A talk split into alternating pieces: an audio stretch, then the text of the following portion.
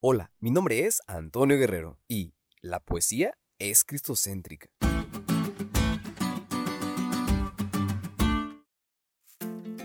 ¿Qué tal amigos? Una vez más les deseamos un bonito sábado a todos ustedes.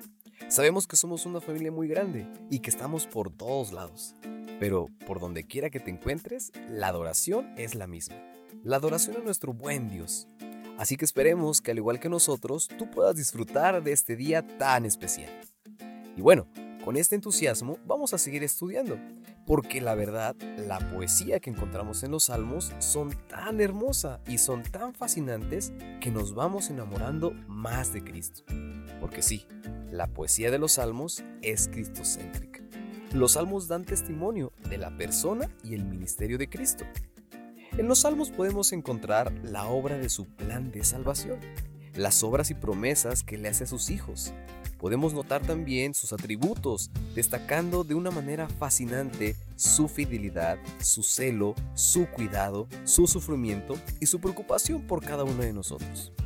Todo está allí.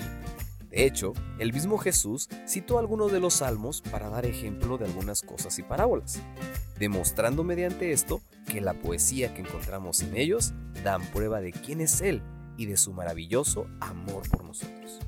Así que amigos, esta semana vamos a descubrir juntos ese reflejo de Cristo, mediante el ejemplo de un buen pastor, del Mesías sufriente y que da todo por sus hijos, de ese Dios que es fiel a su pacto, que es Rey eterno, con un poder incomparable, de nuestro sumo sacerdote que es intercesor, y no solamente eso, sino que es emocionante tan solo con escuchar esto y saber que esto es y será una realidad de nuestras vidas.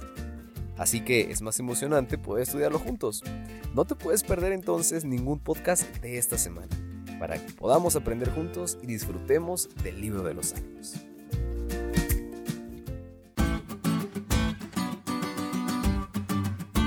Diste cuenta de lo cool que estuvo la lección?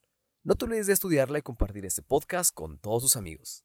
Es todo por hoy, pero mañana tendremos otra oportunidad para estudiar juntos.